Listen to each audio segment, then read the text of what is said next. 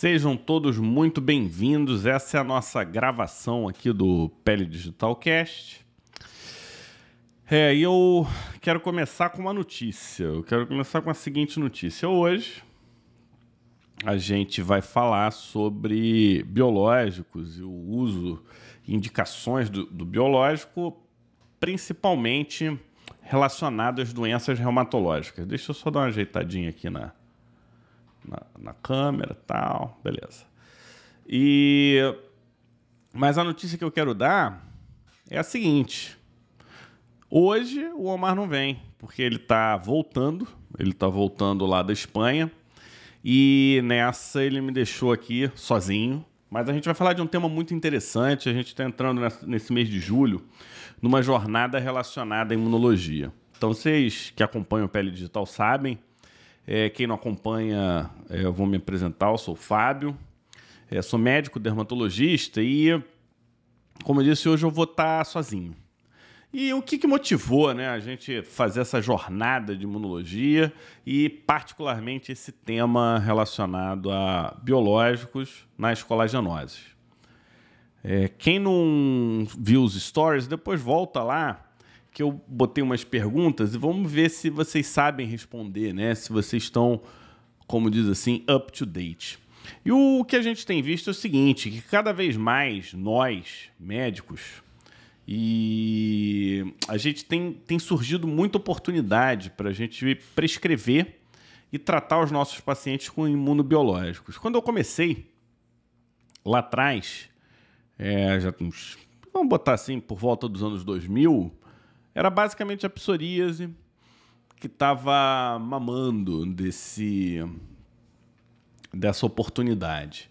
E na época apenas os inibidores de TNF funcionava bem e ficou, ficou uma, pelo menos na dermatologia ficou muito nichado os colegas que trabalham com imunobiológico. E quem trabalha com imunobiológico é, diz aí, fala, fala como é que é a experiência de vocês, facilidade, dificuldade, todas essas questões. E na época era quase como, é como se os imunobiológicos fossem uma extensão do, dos imunossupressores. Então a gente tinha uma lógica de um, uma linha de raciocínio que era basicamente linear. Né? Então a gente é, usava imunossupressor, imunossupressor não funciona e por conta disso, nesses casos, a gente faz imunobiológico. E, e, esse, e essa tendência é, essa tendência de seguir essa linha de raciocínio se mantém até hoje aonde? Nos próprios consensos. Então você, você vê que os consensos eles seguem uma linha. Primeiro faz esse, depois segue esse tal, até chegar nos imunobiológicos, né? Mas vamos voltar ao tema aqui: terapia alvo nas colagenoses. Vamos traçar então um paralelo na dermatologia. A gente já está vendo que são medicações com uma eficácia terapêutica muito melhor, com um perfil de segurança muito melhor, principalmente quando a gente compara com os imunossupressores clássicos e com a própria com, com o próprio corticoide, né, que a gente sabe. Outro dia eu recebi um paciente de pênfigo, coitado, glaucoma, hipertensão, diabetes, obesidade, artrose. Caraca, era muito efeito colateral. Tudo surgiu depois do início do tratamento da doença. Então, a gente não quer isso, né? Primum non nocere, né? Eu não sei falar isso, não sei falar latim, mas primeiro não causar mal. Só que você precisa tratar essas doenças. Então, como está o uso dos biológicos hoje nas colagenoses? A gente já viu psoríase, já estamos lá tranquilo dermatite atópica, agora com várias opções, com os inibidores de JAK na casa. Temos agora vitiligo, é, temos alopecia areata e diversas dermatoses inflamatórias.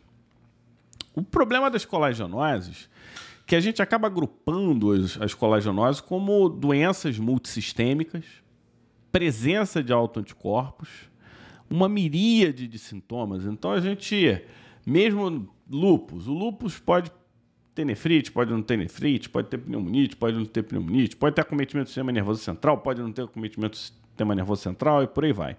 É muito complexo. Essa complexidade ela é clínica, ela é laboratorial, ela traz para gente uma dificuldade muito grande.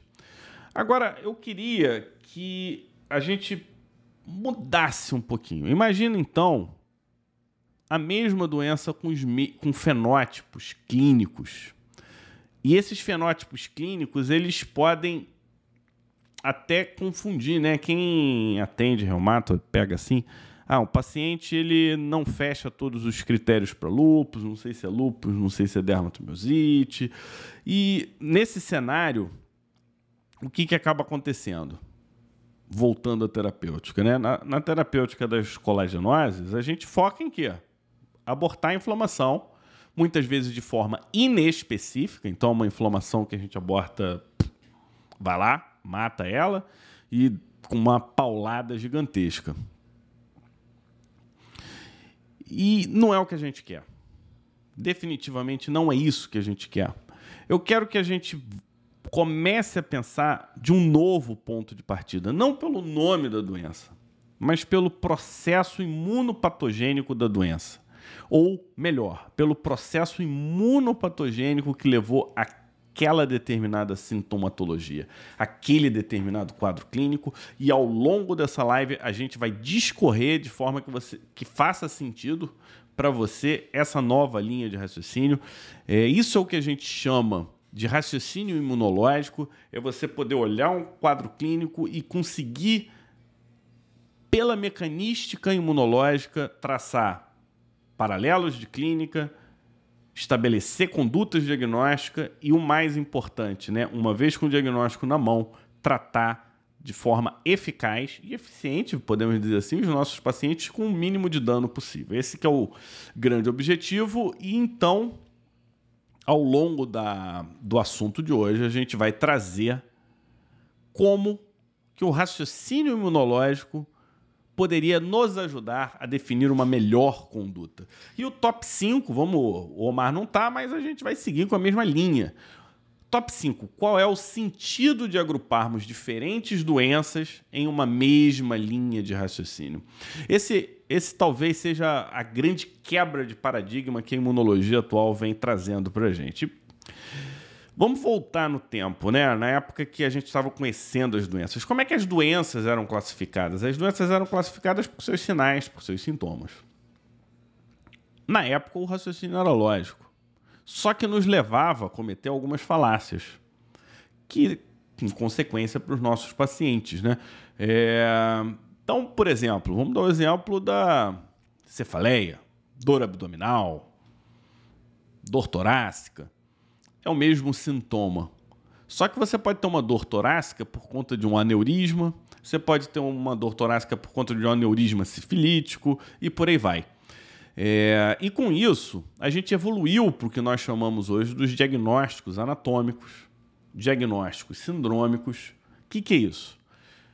A gente vai, pega aquela determinada situação, fecha num, numa, uma, duas, três, quatro caixas e vai estruturando esse raciocínio diagnóstico. Né? A gente constrói esse diagnóstico e em diferentes camadas, ou seja, diante de um determinado cenário clínico, a gente vai estruturando os dados, construímos hipóteses que vai chegar no diagnóstico. Isso a gente consegue fazer de uma forma simples. Agora vamos pegar essa lógica e vamos trazer para as colagenoses. Imagina uma mulher de 45 anos de idade, com manchas vermelhas na face, que pioram com o sol, distribuição simétrica. E aí você conclui: é um quadro de fotossensibilidade. Esse quadro de fotossensibilidade, é, vou resumir aqui, vamos transformar essa história curta. Eu concluo que esse quadro de fotossensibilidade pode ser dermatomiosite ou pode ser lúpus sistêmico. Pronto, fechamos. Vamos fazer a biópsia né? E vamos pedir os exames laboratoriais. Será que esse exemplo que eu estou trazendo tem alguma coisa a ver com a live? Vamos lá. Vamos, vamos continuar nossa linha de raciocínio para a gente chegar no, no ponto interessante. Então, tem lá o quadro de fotossensibilidade, a gente já realizou a biópsia e a gente viu na biópsia que é um quadro inflamatório. Esse quadro inflamatório, ele é predominantemente mononuclear, ele é predominantemente linfocítico. Esse infiltrado ele é mais alto na epiderme, ou seja, pegando mais a derme papilar, com lesão vacuolar da camada basal, ou seja, com quadro de interface, com necrose de queratinócitos, mostrando então é, dano apoptótico. Em resumo, você não consegue separar lupus de dermatomiosite, nem pela clínica, nem pela histologia nesse cenário. E aí, se a gente pegar esse mesmo cenário, eu perguntar para vocês, faz sentido você entender ou até projetar a lógica de que é tudo muito parecido porque o mecanismo imunopatogênico, o substrato imunopatogênico é o mesmo? E é isso aí. Existem pontos de convergência em diferentes doenças. E aqui eu dei o um exemplo em que os sintomas são muito comuns. Eu vou voltar para a dermatologia e te trazer sintomas completamente diferentes com ponto de convergência imunopatogênico, que são as doenças perfil TH2, quadro de urticária crônica, quadro de dermatite atópica, quadro de pemphigoide bolhoso, em que você faz o mesmo tratamento porque você foca no substrato imunopatogênico, ou seja, começa a entender. Isso não é novo na medicina, né? Se você for olhar os colegas que trabalham em terapia intensiva, não sei se tem alguém de terapia intensiva aqui, eles já fazem isso. Chega um cara com insuficiência respiratória aguda. Esse cara com insuficiência respiratória aguda, ele vai focar em quê? em tirar o cara na insuficiência respiratória aguda. Depois ele vê a causa. Ah, foi pneumonia bacteriana, ah, foi uma colagenose, e aí por aí vai.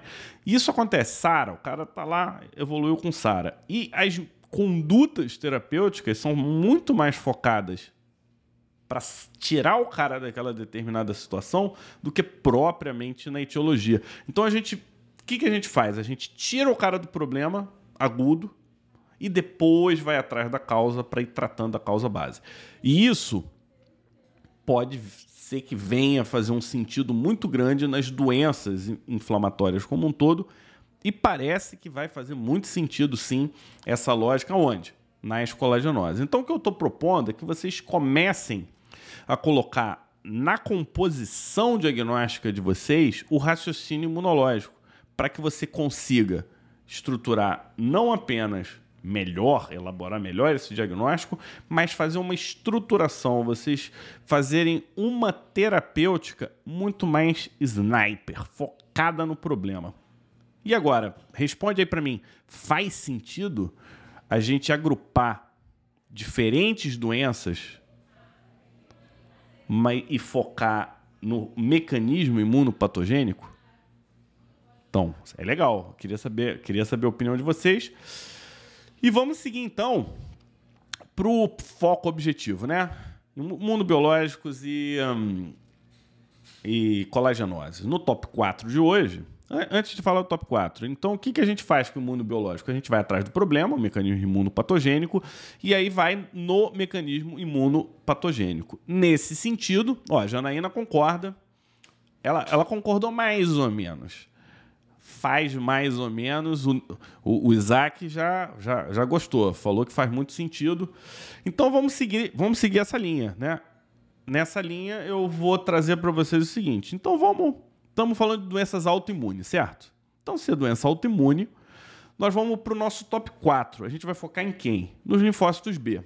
Então o nosso top 4 de hoje é linfócito B, os alvos óbvios no tratamento das colagenoses. Mas será que realmente funciona?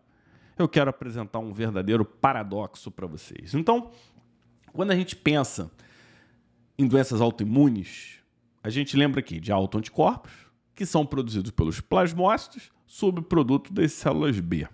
Até aí, nenhuma novidade.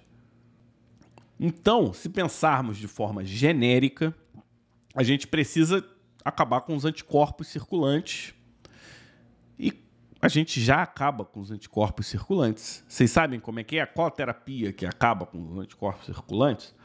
Se vocês não sabem ou não lembram, eu só queria dizer que a estratégia imunoterápica mais antiga da história, tá? Ela acontece no fim do século XIX, O desenvolvimento dessa terapia, ela ganhou Nobel. Esse Nobel foi o primeiro Nobel da história, que foi o do Bering, em 1901. E ele trabalhou, ele não trabalhou sozinho. Bering, ele desenvolveu essa terapêutica para difteria e o Citasato, como é que fala o nome do japonês? Citasato, agora eu não sei se é exatamente isso. Ele trabalhou com para o tratamento do tétano. Vocês sabem de que, que eu estou falando? Estou falando da soroterapia. Na época era soroterapia, hoje a gente usa as imunoglobulinas venosas, humanas. Só para vocês terem uma ideia, são mil doações de sangue para você fazer uma bolsa de imunoglobulina. Então, essas imunoglobulinas elas são poliespecíficas e na, na reumatologia a gente usa muito em usa muito usa quando a dermatomiosite é refratária. A gente pode usar indução de remissão no lúpus grave, quadros de vasculite e complicações neurológicas é, da doença de Jogren. A Silvia está lembrando, né? É, a gente comenta isso, tem no nosso canal do YouTube, só botar soroterapia Bering, soroterapia pele digital que vocês vão achar. E basicamente hoje a gente usa a, a imunoglobulina nesses pacientes, né? É, refratários ou pacientes graves. Guarda essa informação. Então, quando a gente pensa em é, linfócito B, vamos pegar a primeira doença que vem assim dentro das colagenoses de linfócito B, que é o, o lupus, né? O lupus é, é o grande exemplo é a primeira doença que vem na nossa cabeça. É uma doença comprovadamente relacionada a autoanticorpos patogênicos.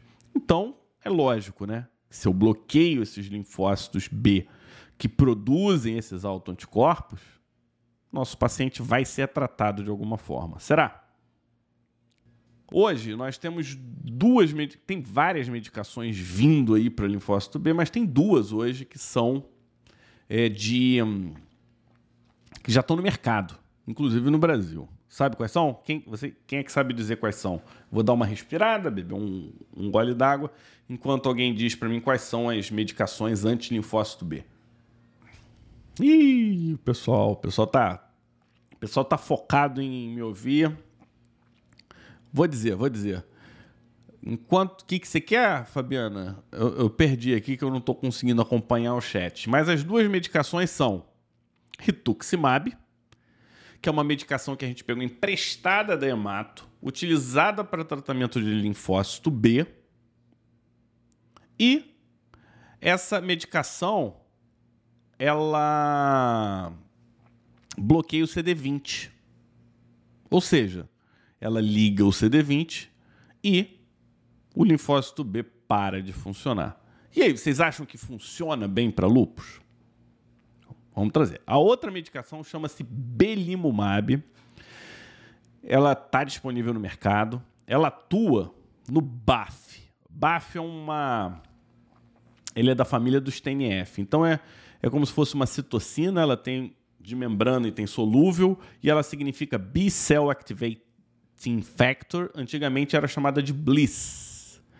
É, BLISS é B-Lymphocyte Stimulator. Só para a gente entender qual que é a função dessa dessa citocina. Ela diferencia o linfócito B, então ela age lá quando ela é nenenzinha e ela atua de, na sua forma solúvel em diversos outros pontos que está muito além da nossa, da nossa live aqui, entrar em detalhes, né?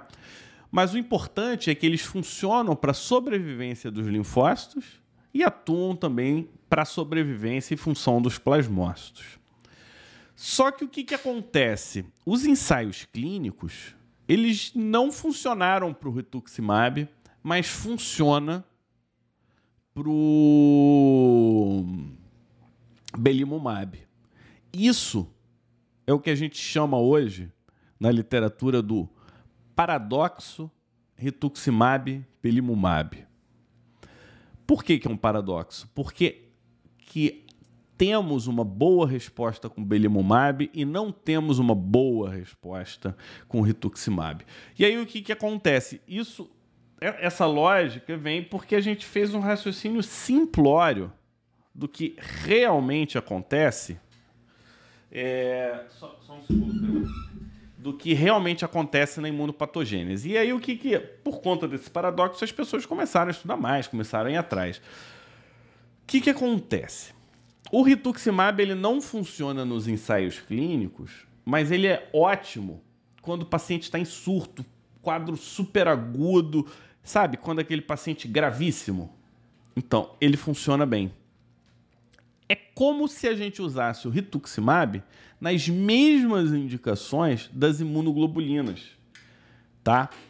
Agora, ele não funciona bem como medicação de controle. Ele não funciona bem como poupador de corticoide.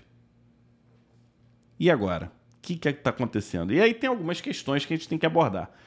É... Vamos pegar aqui. Essa aqui eu vou dar uma colada, hein, pessoal? O que, que acontece? O pessoal viu que quando o linfócito B está muito ativo, o rituximab funciona bem. E aí ele é uma ótima indicação. O belimumab, por outro lado, ele controla a doença, ele atua na sobrevivência dos linfócitos, eles duram menos.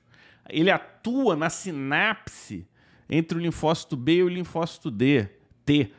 T e B, né? Então o que, que acontece? O linfócito B ativo, ele manda o linfócito T trabalhar também. Então você acaba tendo uma consequência no linfócito T por conta da ativação do linfócito B. O belimumab ele age nos plasmócitos que não tem CD20. Quem que produz anticorpo? Plasmócito. Então, olha o que, que acontece. A gente entendendo isso, a gente começa a entender por que, que o rituximab não funciona em alguns momentos no lúpus e vai funcionar em outros. E aí um ensaio clínico, se ele não for bem desenhado, se ele não for bem estruturado, se ele não levar isso em consideração, ele vai dar uma resposta e uma evidência que vão nos afastar de uma medicação que tem o seu papel num, num momento e num, numa situação específica, né? Lembra, né, que a imunidade, ela é um é um sistema de medidas e, contra, e peso, né? Medidas e contramedidas. E com isso, eu queria apresentar para vocês os linfócitos B regulatórios. Você sabe o que, que acontece? O rituximab inibe também os linfócitos B regulatórios. Então, se por um lado ele age em alguns linfócitos B na fase de manutenção, ele também age nos linfócitos B é, regulatórios e aí acaba que ele, ele atrapalha ele mesmo. Belimumab, é isso mesmo. Cristina.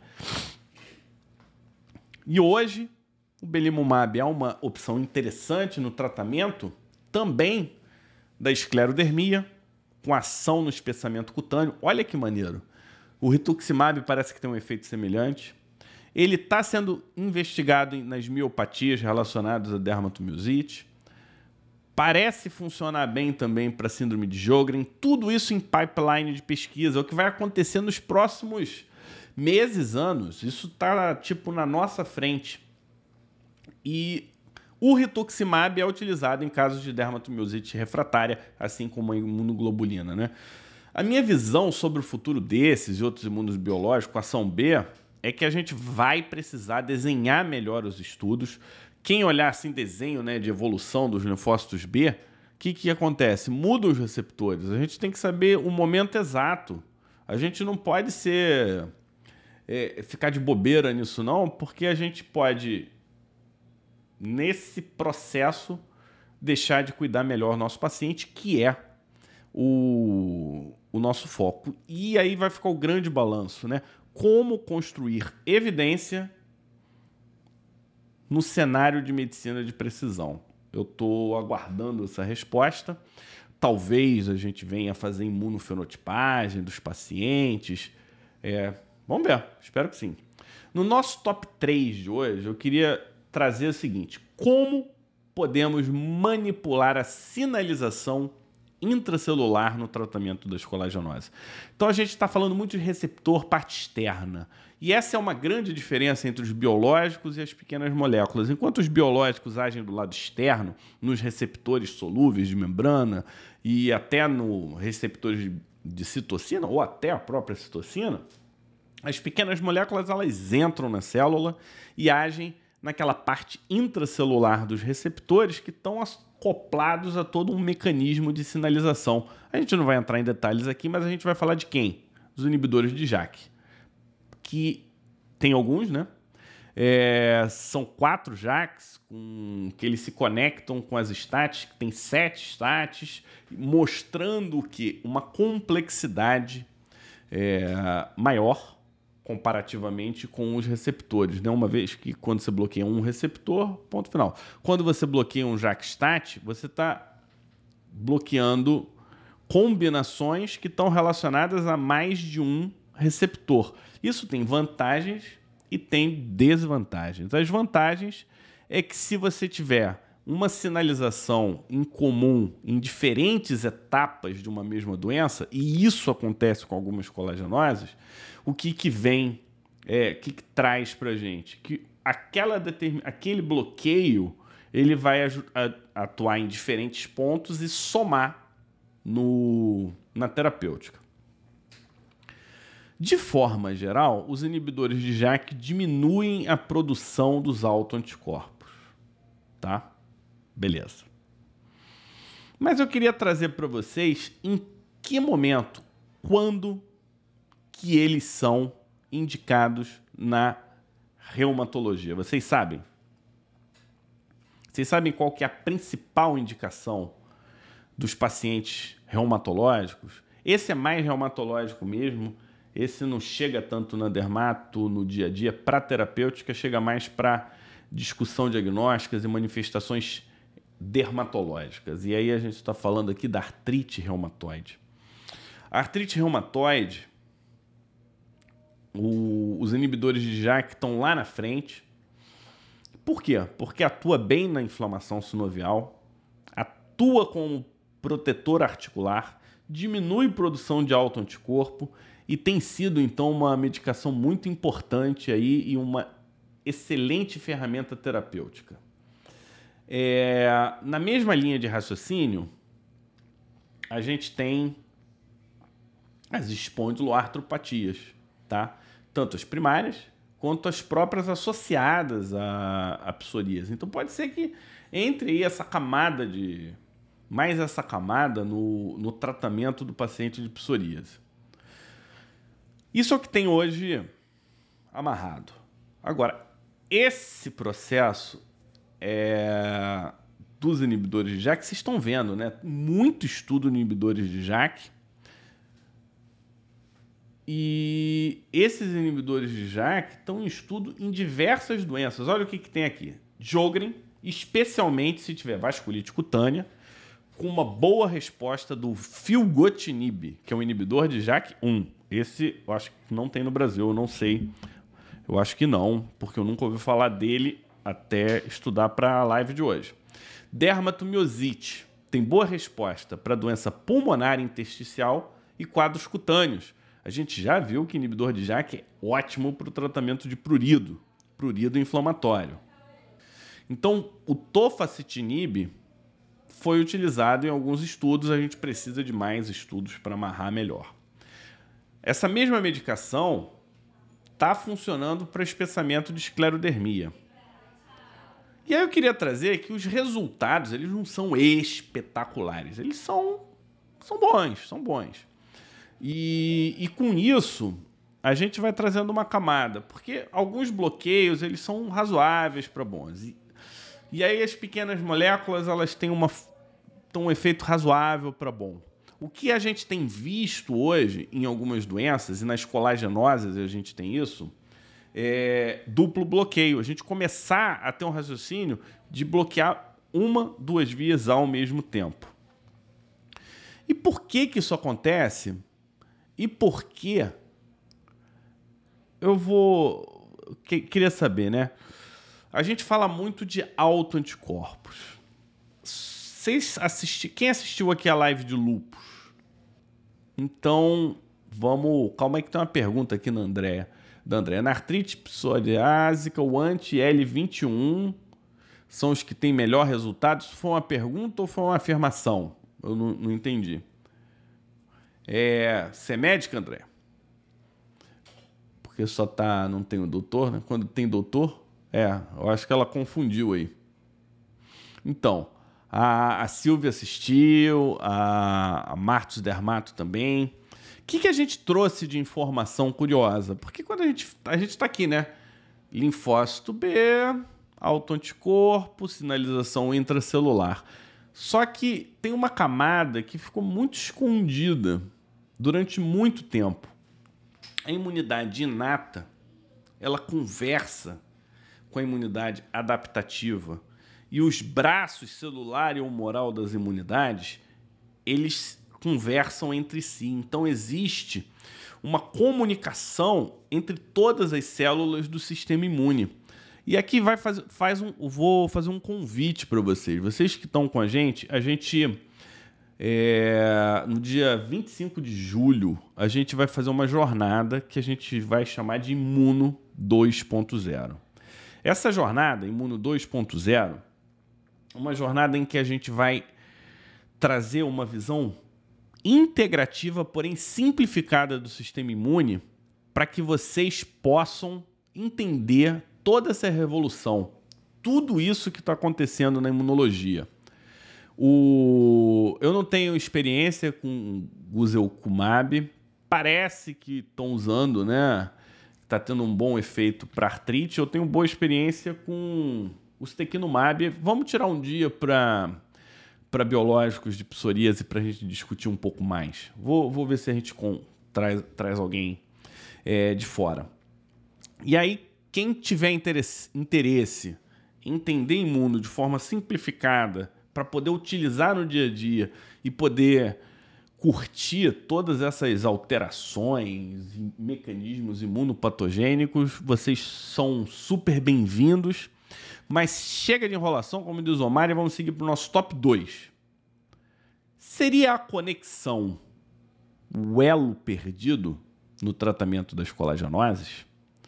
Então vamos pegar o seguinte: quando a gente pega um paciente portador de colagenose, eu vou falar, não é só colagenose, não, estou falando das doenças inflamatórias como um todo. Eu queria trazer uma lógica que eu sempre usei e que funciona super bem, né? É, são doenças que têm fases. Então imagina uma fase aguda, piora rápido, sintomas é, surgindo e piorando dioturnamente. Pode levar risco de morte, dependendo do órgão que foi que é acometido, né? No caso da pele, piora progressiva, todo dia nova lesão. Tem a fase de atividade da doença, em que você tem piora, você percebe a inflamação, mas não é essa coisa tão escalonada, né? Ela não é tão gritante. Ela vai piorando, ela vai se somando. É, é, é uma inflamação que não melhora, mas não piora tanto, ela vai se mantendo. Você tem aquele período de melhora, em que você reduz os sintomas, você mitiga a, é, todas, a, todas as sintomatologias né, desse paciente até que chega uma hora que você zera esses sintomas e é o que a gente chama de remissão. Terminologia que a gente pegou muito da hemato, porque a gente não se sente seguro para dizer que a pessoa vai ficar sem o problema, né? A gente não se sente seguro para dizer, olha, agora você está curado. A gente diz, olha, agora está controlado, tanto é que a gente nem para a medicação muitas vezes e quando a gente faz processo de retirada de medicação, é um processo lento. E esse é o grande problema do cuidado dessas doenças. A gente não sabe como começa. Esse é o tal do gatilho que a gente fala. E hum, eu até acho que uma mesma doença pode ter mais de um gatilho. Isso é, a gente pode um dia tirar para discutir. Mas voltando para a live de lupus, lá a gente traz a luz, lá a gente traz a conexão que estava silenciosa, que a gente não pensava até pouco tempo atrás. Agora, eu vou te perguntar: se tem um gatilho, aonde na imunidade esse gatilho vai atuar? Alguém quer arriscar aí? Esse gatilho vai atuar no que a gente chama de imunidade inata. E foi sobre isso que a gente falou na live de lupus. Se foi descoberto que o Toll-like receptor é o provável receptor desse gatilho, que faz parte da imunidade inata, que é um receptor de reconhecimento de padrão que está dentro dos pumps e dumps. Então, é, a gente vai comentar todas essas. Quem estiver voando, saindo fora de algum aspecto, a gente vai comentar tudo isso no nosso evento Imuno 2.0. E assim, quem puder divulgar, a gente vai ter. A gente quer que todo mundo participe disso, né? Então, entendendo que a imunidade inata pode ser o começo de tudo, eu quero trazer um outro ponto de reflexão. Começou. Teve o gatilho. A gente tratou. Agora, por que, que essa inflamação ela não acaba? Por que, que ela se auto-perpetua? Por que, que ela continua? E esse é o conceito de cronicidade que a gente não entende com muita clareza, mas a gente entende alguns mecanismos da cronicidade. Né? A inflamação não para nas colagenoses, muitas vezes o sistema de freio não funciona. E mais, nessa fase a gente tem uma interação que a gente não leva em consideração, que é a conversa entre o sistema imuninato e membros do sistema imuninato com membros do sistema imune adaptativo e conversando não só o humoral, mas o humoral com celular, celular com inato, inato com celular, e aí fazendo esse círculo de conexão que começa a trazer uma dificuldade para gente em, num primeiro momento, mas isso, por outro lado, abre os olhos de um jeito, né? Com essa consciência, a gente começa a entender as citocinas que estão ali naquele determinado cenário.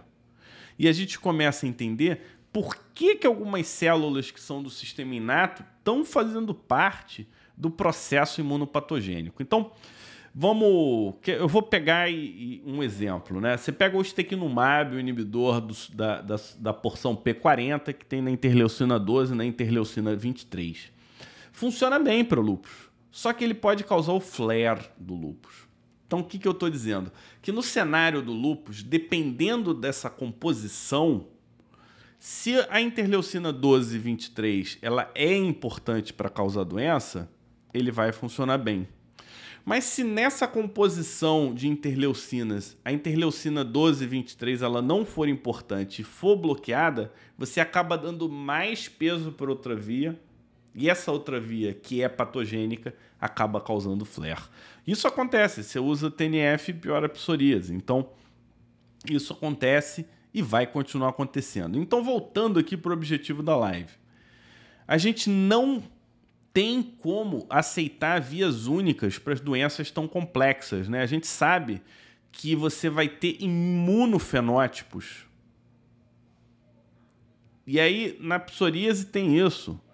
Doença que tem predomínio de de TNF, de interleucina 17, de, é, do, da interleucina 36. Então, quando do, do próprio interferon. Então, quando você tem diferentes predomínios, você tem alterações que podem se manifestar fenotipicamente ou não. Hoje a gente tem visto ídolos subtipo A e subtipo B, gente, que são os famosos endotipos, três endotipos para dermatite atópica. Você está conseguindo pegar tudo isso e está conseguindo entender como é que uma doença pode ter manifestações tão, tão variadas? É por conta desse jogo, dessa dança das citocinas. E com isso, tudo em mente, com esse com a percepção de que componentes da imunidade inata vão participar, que linfócitos T vão participar dessas doenças autoimunes, eu quero fazer a pergunta do nosso top 1 de hoje. Quais elementos da imunidade inata podem influenciar na evolução das colagenoses?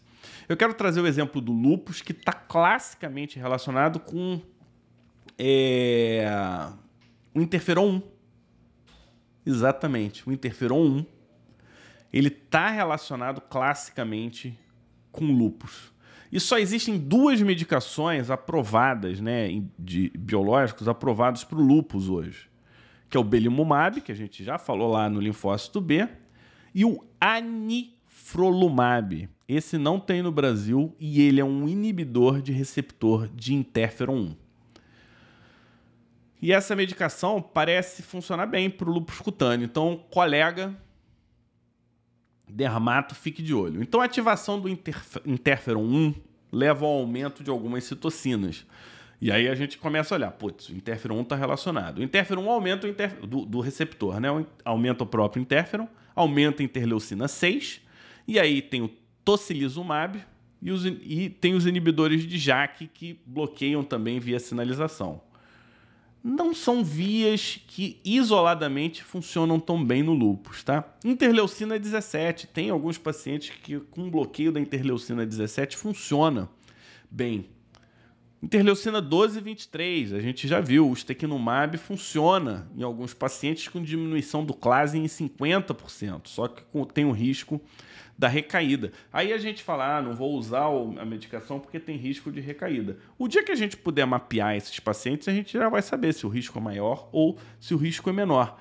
E aí eu voltando para nossa live de lupus, um dos receptores que aumenta interferon 1 é o Toll-like receptor 7 e já tinha sido experimentalmente bloqueado com a mif amifetoran. Esse é o nome da medicação. E hoje a gente sabe que o Toll-like receptor parece ser um gatilho é, que funciona bem. A gente viu então que essas células elas conversam esses, entre si. E quais são as células que produzem interferon, células dendríticas. Então já tem toda uma linha de trabalho e uma linha de estudo, principalmente com as células dendríticas plasmocitoides, no lúpus, para bloquear os receptores dessas células. E como é que as células conversam com o que a gente chama hoje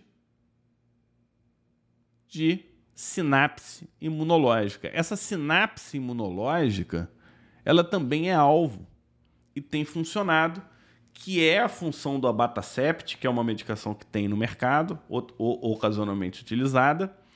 E eu vou finalizar a live de hoje. Hoje foi um pouquinho mais rápido. o Túlio vai fazer um backup. E aí o pessoal, haja bloquinho de notas, haja cuca. É, primeiro que eu tenho lido muito sobre imunologia desde que a gente começou o nosso projeto, né, do curso que a gente tem, que é Imuno Expert, então isso me fez ler e me interessar cada vez mais pelo assunto. E vocês sabem que nesse, nesse, pro, nesse processo é, é, é, sempre assim, né? Você. O início é áspero, difícil de entender é, como é que eu vou usar tudo isso? Será que faz sentido? Hoje, eu não tenho a menor sombra de dúvida. Quando eu agrupo no, no mesmo bloco de doenças, pemphigoide bolioso, dermatite atópica, subtipos de urticária, eu falo, cara, a gente precisa trazer a imunologia de volta para o clínico.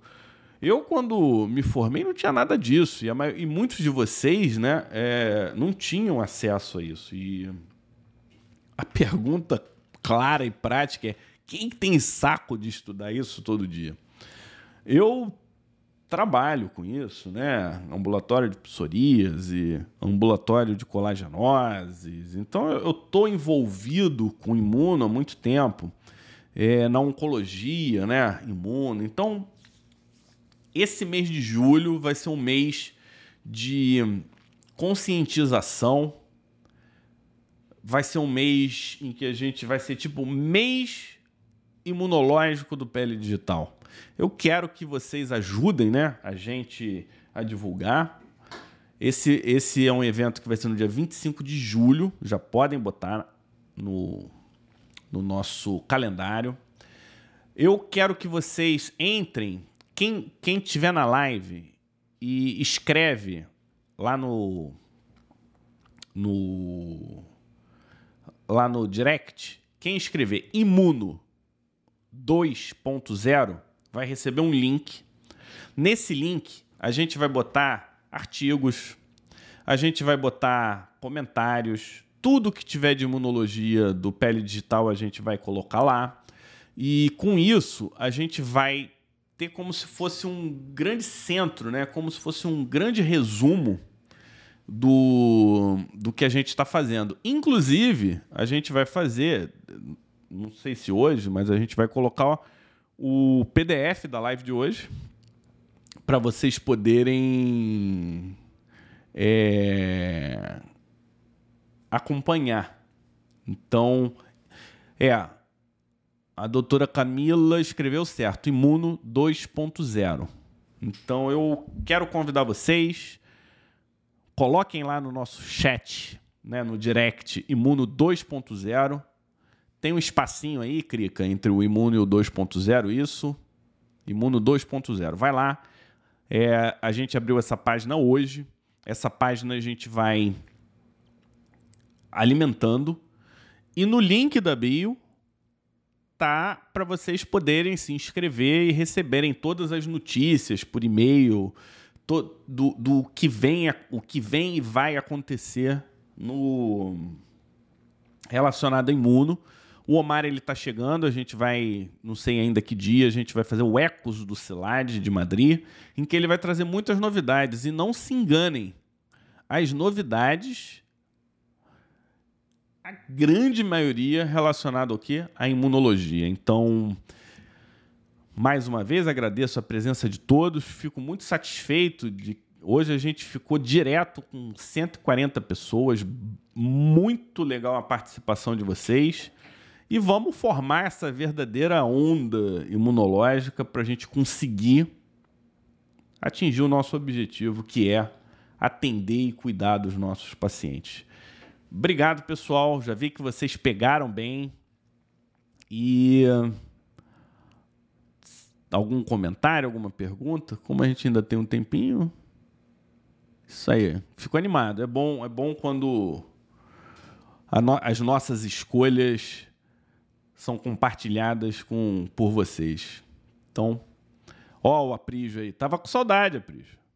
Olha, vou... Para quem é da primeira turma de Imuno que está aqui, fiquem de olho no Telegram, que entre hoje e amanhã eu vou botar um, um desafio para vocês, que são da primeira turma de Imuno.